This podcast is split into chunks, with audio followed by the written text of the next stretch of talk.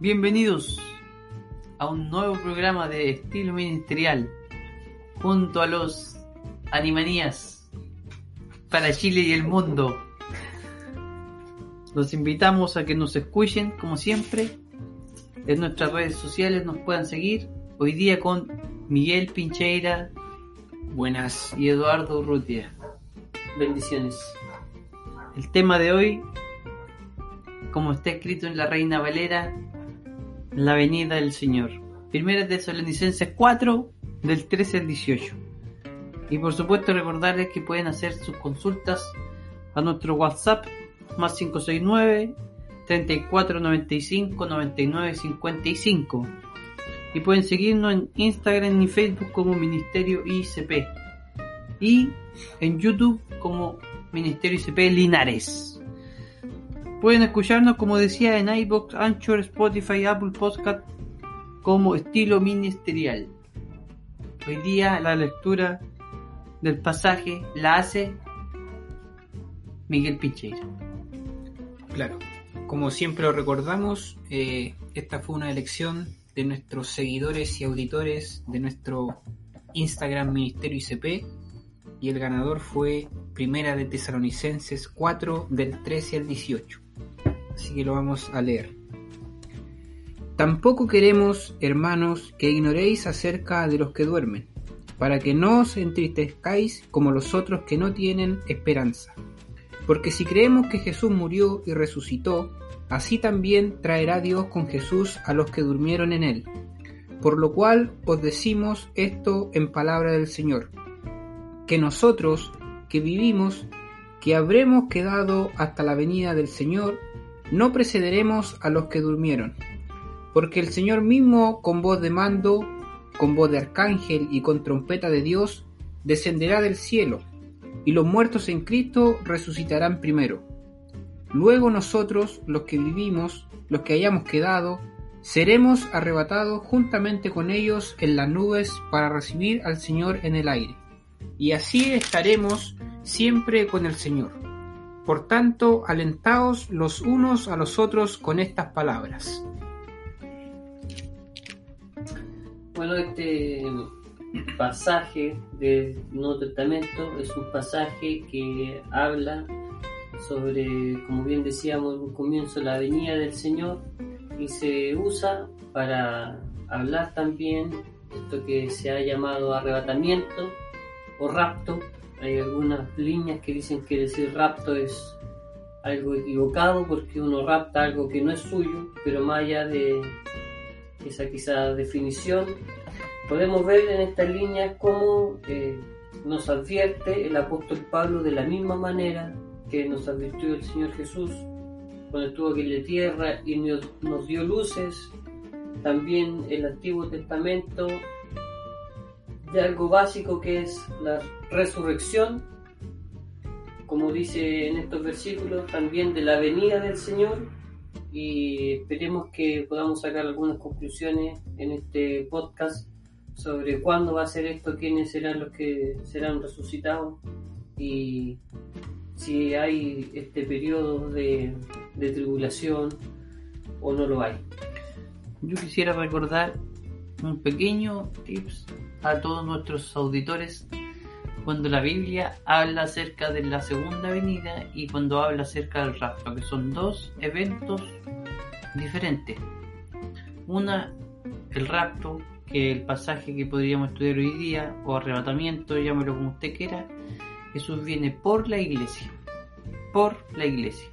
Y en la segunda venida, Jesús viene con la iglesia.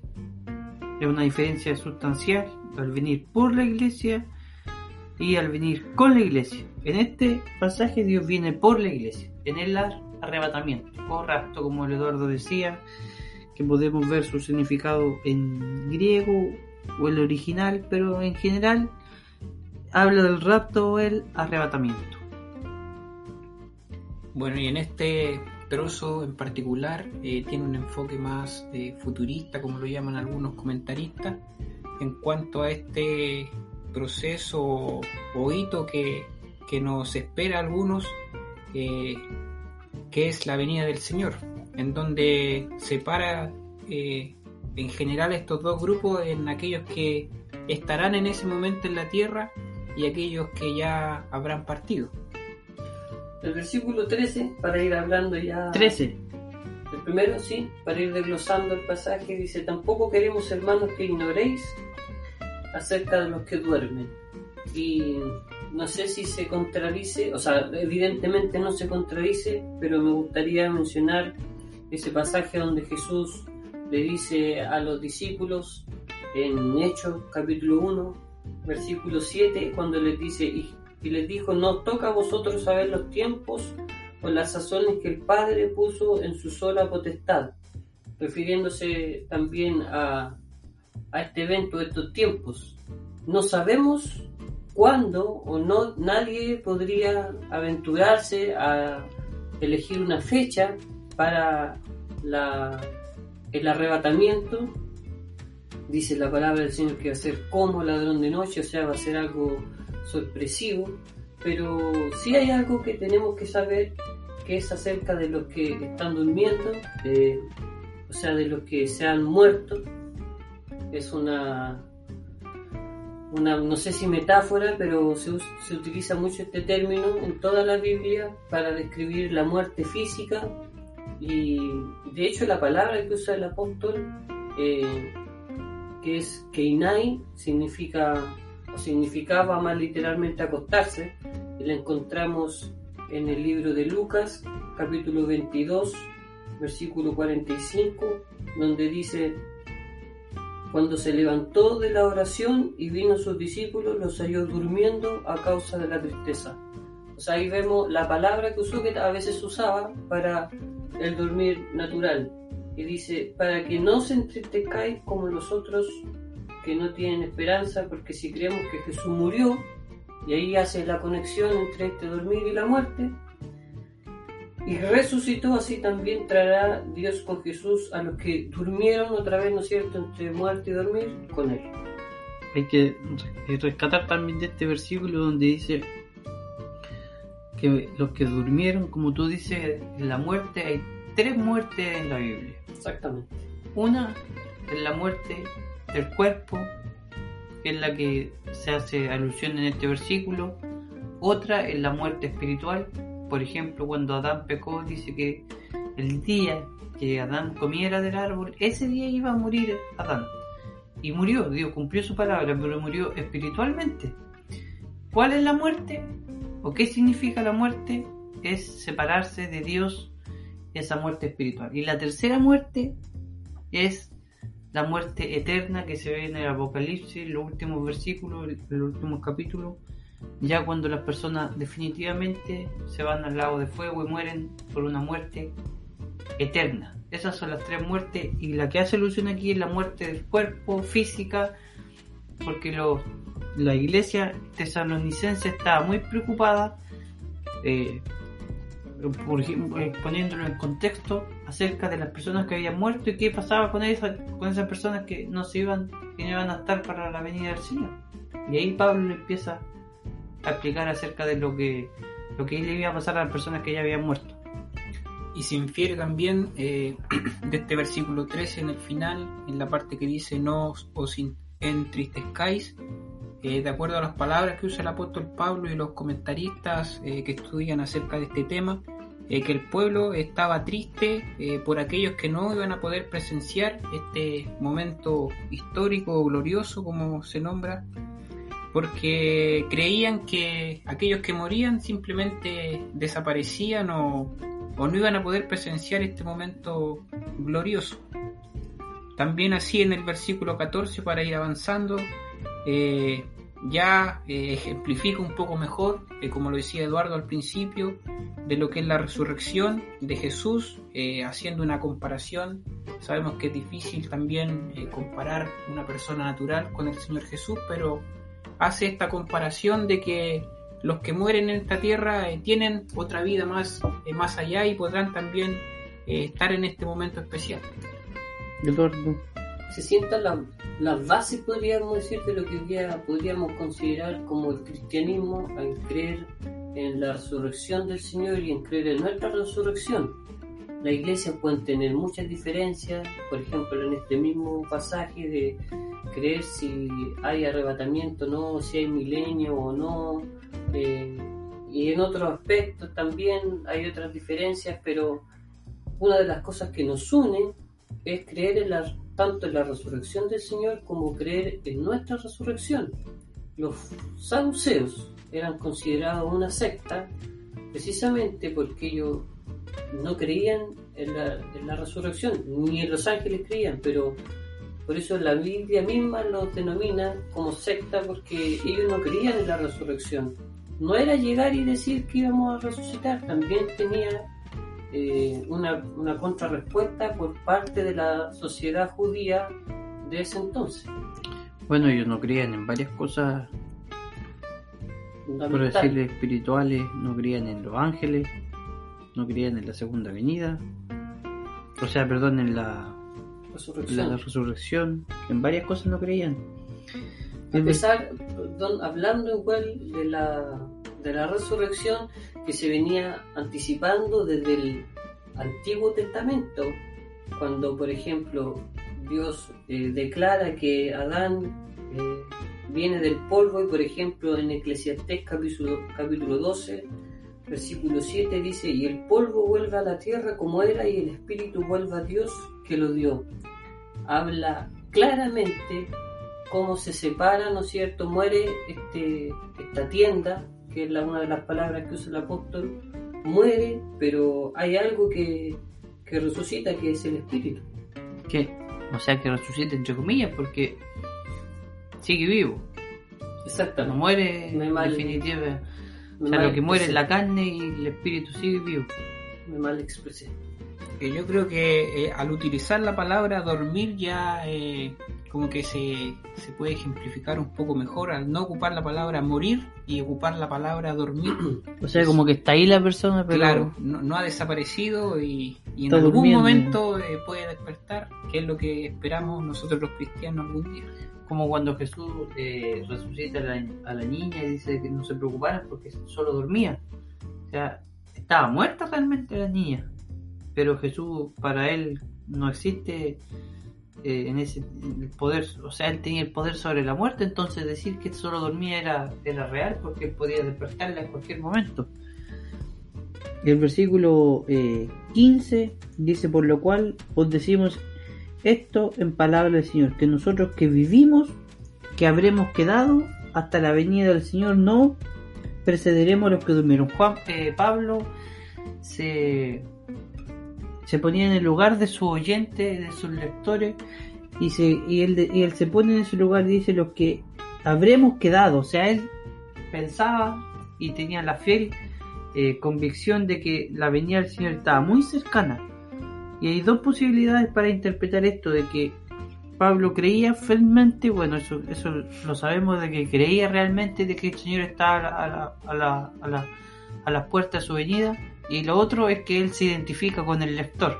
Y cualquier persona que lea, como nosotros hoy día lo estamos haciendo, se pone junto con Pablo para decir que eh, la venida del Señor, o que los que se quedaron hasta el Señor, eh, vamos a preceder a las personas que durmieron. Y aquí hay un punto muy interesante porque lo que Pablo está diciendo de que las personas que murieron ya se van a encontrar con el Señor antes que nosotros. Y ese antes puede simplificar o puede ejemplificar algo muy importante porque o ya se encontraron con el Señor y ya antes de los que se quedaron o antes que nosotros o en el momento del rapto van a ser antes solamente por una cuestión de orden. Entonces, antes se refiere a antes en años o antes en, o en tiempo muy cercano de que cuando Jesucristo venga van a ser ellos en una cuestión de orden solamente los que se se acercan al Señor o, se encuentran con el Señor. Generalmente se nos, por lo menos aquí en la iglesia en la que nosotros servimos y en gran parte de lo que uno escucha también en las otras predicaciones, se nos ha enseñado y se nos ha inculcado la imagen de que van a ser eh, estas dos, bueno, esta resurrección primera en el mismo día, por decirlo de alguna manera, por lo menos así yo siempre me lo he imaginado. Y al no tener como una base bíblica tan Fuerte. tan fuerte, tan específica, digamos, uno se lo tiende a imaginar de esa forma. Ahora, lo que sí, si fuese de ese día, yo por lo menos me imagino que vamos a estar como al final de la cola, por decirlo, porque la mayoría de la iglesia ya, ya murió. O sea, todos los cristianos que se han ido acumulando en todo este tiempo van a ser mucho más en comparación a los que estemos vivos en ese, en ese momento. Entonces yo por lo menos me imagino que si es que eh, como vamos a subir, como dice la palabra del Señor, al encuentro con el Señor y transformándolo en el aire, vamos a ser los últimos, Lo último de la fila. los últimos de la fila, efectivamente. Tú el último, pues, yo no. Yo penúltimo. Hay que ver quién llega el primero. Subirá el no, subirá el Miguel. A lo mejor estoy aquí todavía y ustedes están allá y yo estoy aquí. Yo tengo una- un, un punto en cuanto a un pensamiento muy personal. Creo yo de que por- vamos a poner un ejemplo. El Señor viene mañana, ¿no es cierto? Por la vida de todos nosotros. Y a todos los demás que murieron, hay personas que murieron hace muchos años atrás, 100 años atrás. Entonces, esa persona al momento de morir pasa inmediatamente a la eternidad. Es lo que creo yo. ¿Cierto? Entonces al pasar la eternidad ya deja de existir la barrera del tiempo. Entonces pasa directamente al próximo evento que es nuestra cadena eh, de historia o de tiempo que es el arrebatamiento. Entonces, los que murieron hace años atrás, al morir aparecen inmediatamente en el arrebatamiento. Oh, te fuiste la bola ahí. ¿Sí o no se puede? Pero es que en el cielo, si ponemos esa, es- a lo mejor esa consideración, en algún momento de esa eternidad, que según tú no tiene tiempo, ¿no es cierto? Eh, en algún momento tiene que venir el Señor. Ay, pues en el arrebatamiento. Si el arrebatamiento es cuando viene el Señor. Pero el po. arrebatamiento no es un tiempo eterno, pues es un tiempo que aquí en la tierra se hace. Exactamente, algo específico. vuelvo al mismo punto. La persona murió hace 200 años atrás. Muere y aparece en el arrebatamiento. Y en el arrebatamiento empieza a correr otra vez el tiempo espiritual, por así decirlo. ¿Y qué viene después del arrebatamiento? Las bodas del Cordero durante Sí. 7 años y abajo durante 7 años de tribulación, tribulación y gran tribulación. Y después viene la segunda venida, po, con los que ya se fueron en el arrebatamiento. po. O sea, lo que estoy tratando de decir de que las personas que murieron pasan a la eternidad donde no hay tiempo. Por lo tanto, no pueden estar ellos esperando de que venga el Señor por, por el rastro. Sino que ellos, creo yo, y como les dije en un principio, era un pensamiento muy personal. Las personas que murieron hace muchos años atrás mueren y empieza el tiro y llegan, perdón, al arrebatamiento. ¿Qué creen? ¿Se podría dar o no se podría dar? Porque cada persona tiene su, su orden cronológico así. Claro, o sea, de sí. suceso para que Por ejemplo, si una persona muere ayer, muere al arrebatamiento el tiro. Hace 200 años muere al arrebatamiento. Porque ellos, no- ellos mueren y ya deja de existir el tiempo. No están ahí esperando que llegue el arrebatamiento. Lo que, lo que creen algunas personas y que lo que la mayoría cree es que la persona muere y se va al cielo. Y que en el cielo, con un cuerpo diferente, ¿no es cierto? Espera arriba el arrebatamiento. Eso es lo que la mayoría de las personas creen. Pero es que por algo son. Entonces, ¿qué resucita de ellos? El cuerpo, po. cuerpo físico. cuerpo físico. Ellos quieren, ¿y qué cuerpo tienen? No, pero es que ellos no tienen ningún cuerpo, porque ellos murieron y inmediatamente del arrebatamiento. po. Pero es que Yo tienen- creo que esa es una corriente no tan cristiana o, Ah. o apegada al cristianismo, sino No, o sea, eso es lo que pienso puede- yo. No sé si alguien más lo haya pensado. lo puede tomar alguien que tampoco no crea en el Señor, pero puede tener ese mismo pensamiento y en la Biblia en particular no hay como una No, pues de hecho, Pero es que en este pasaje dice que están durmiendo. po. ¿Qué los está- que duermen, po. ¿Qué está durmiendo? El cuerpo. Solo el cuerpo. Sí, porque si ya dijimos que el espíritu. Bueno, o cuerpo o espíritu, cualquiera de los dos puede estar durmiendo. O los dos. O los tres. Cuerpo, alma y espíritu. Duerme. No sé, habría- Muere, se pone a dormir. Abre Inmediatamente. inmediatamente el rapto. No hay eternidad. O sea, no hay tiempo para ello. Empieza el rapto. Yo creo que sí, un Es una nueva línea. Claro. Cuando escriba un libro, Una, línea mi próximo libro que escriba se va a llamar Bastante atrevida la línea. El rapto sin tiempo, sin tiempo pasado. Bueno, es un pensamiento. Avanzando en el pasaje, eh, dice el 16, que no lo hemos leído al parecer, porque el Señor mismo con voz de mando, con voz de arcángel y con trompeta de Dios, descenderá del cielo y los muertos en Cristo resucitarán primero. Ya eso lo, ya lo hemos conversado. Ahora, esto que dice descenderá del cielo, yo creo que todos concordamos en que, como dicen otros pasajes también, no va a tocar la tierra, por decirlo de alguna manera. Va a ser como en las nubes, podríamos decir. Ahora, ¿lo van a ver, lo va a ver el mundo entero el Señor Jesús? ¿O no lo va a ver en ese entonces? ¿El rapto? ¿Sí? No. No. ¿O puede ser? No sé. No, Yo, no eh, según lo que infiero de estos versículos, eh, si no fuera para verlo, no, no tendría necesidad de, de descender. Sí, tienes toda la razón. Aparte que dice que con voz de mando, con voz de trono, o sea, va a ser algo potente, fuerte. No, va a ser algo silencioso. De que va a ser repentino, va a ser repentino. Pero, por ejemplo, ¿cómo queda el mundo si hubiera visto al Señor? ¿Para adentro? Pero entonces ¿Me creerían. dejáis para adentro? Entonces creerían. Es que, Yo creo que Yo no creo- lo van a ver. es que Bueno, yo creo por- que al momento ya de escuchar algo así o de... Pero es que puede ser algo espiritual, pues. Claro. Bueno, no dice que lo veamos. Entonces, mi pensamiento primero era que no lo veamos. Yo Ese es, la- es el, se estudio que tengo en la mente, que no, que no se ve. Yo No- creo que no se ve porque entonces, si yo, por ejemplo, me fuera a quedar y no sé, tengo familiares que son cristianos, como dice, van a haber dos durmiendo, uno será llevado y el otro no. Creería, diría, Es que- "Oh, este loco se fue con el Señor y me cuido lo que viene, y eso no, no dice la Biblia que, que va a pasar, sino que dice que van a ser engañados después.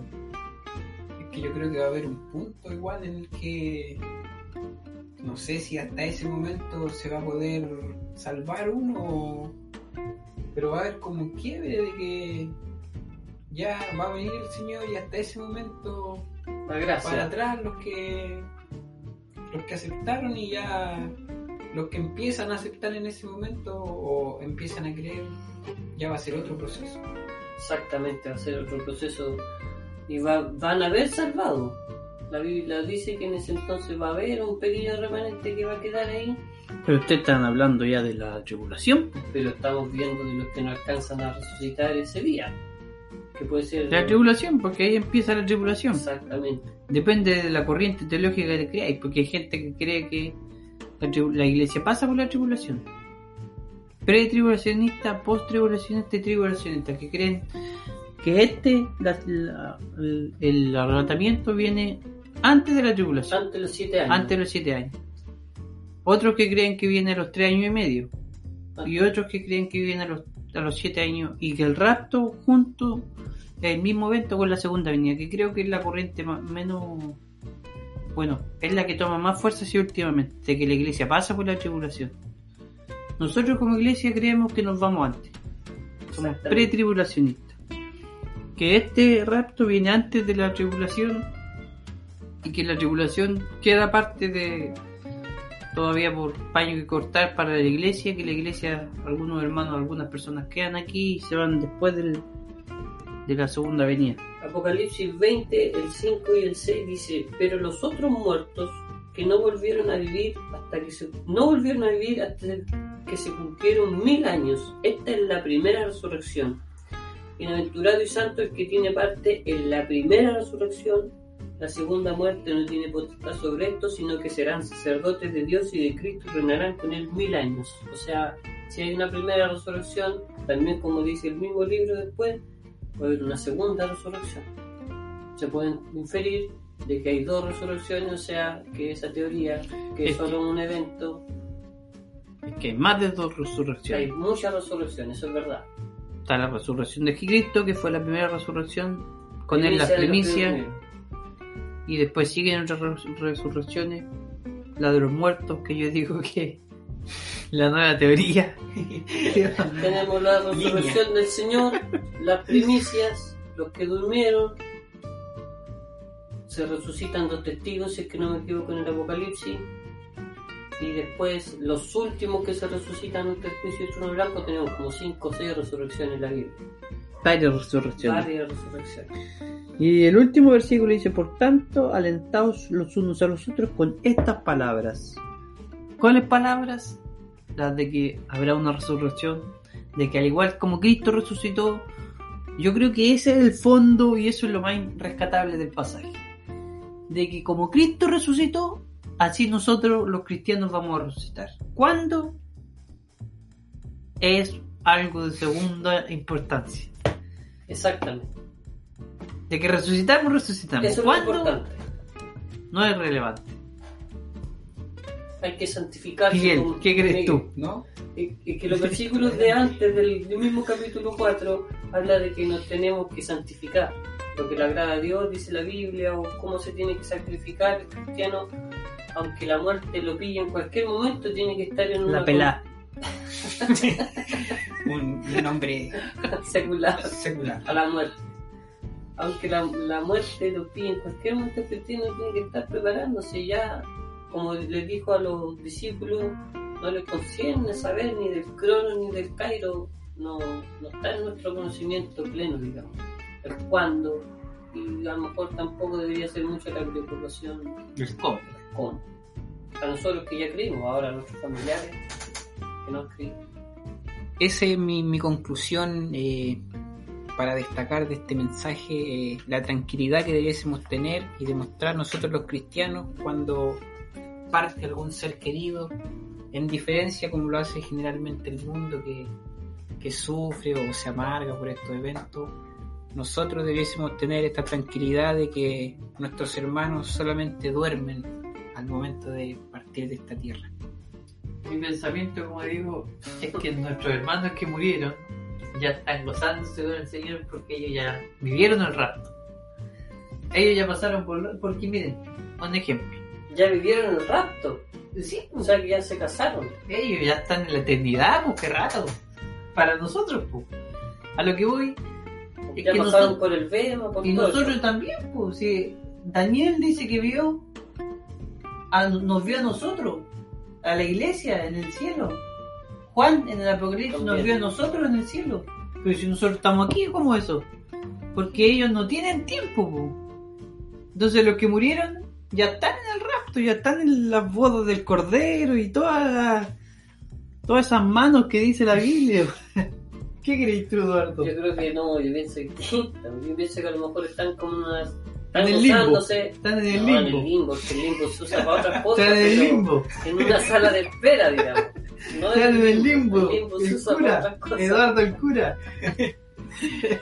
Yo creo que, de- que se están gozando, se están Se gozando. están gozando. Pero de ahí a deducir eh, Que ya se casó la- con el Señor. lo que pasa allá arriba en el cielo, ya, El alma fina.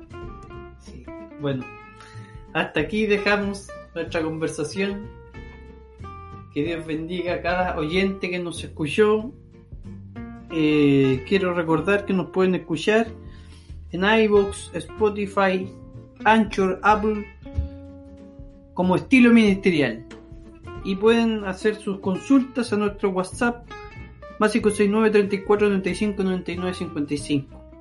Y, por supuesto, visitar nuestras redes sociales, Ministerio ICP, en Facebook y Twitter y No, Instagram. estamos en Twitter. Ah, no estamos en No Twitter. estamos en Twitter. Próxi- Próximamente. Próximamente en Twitter.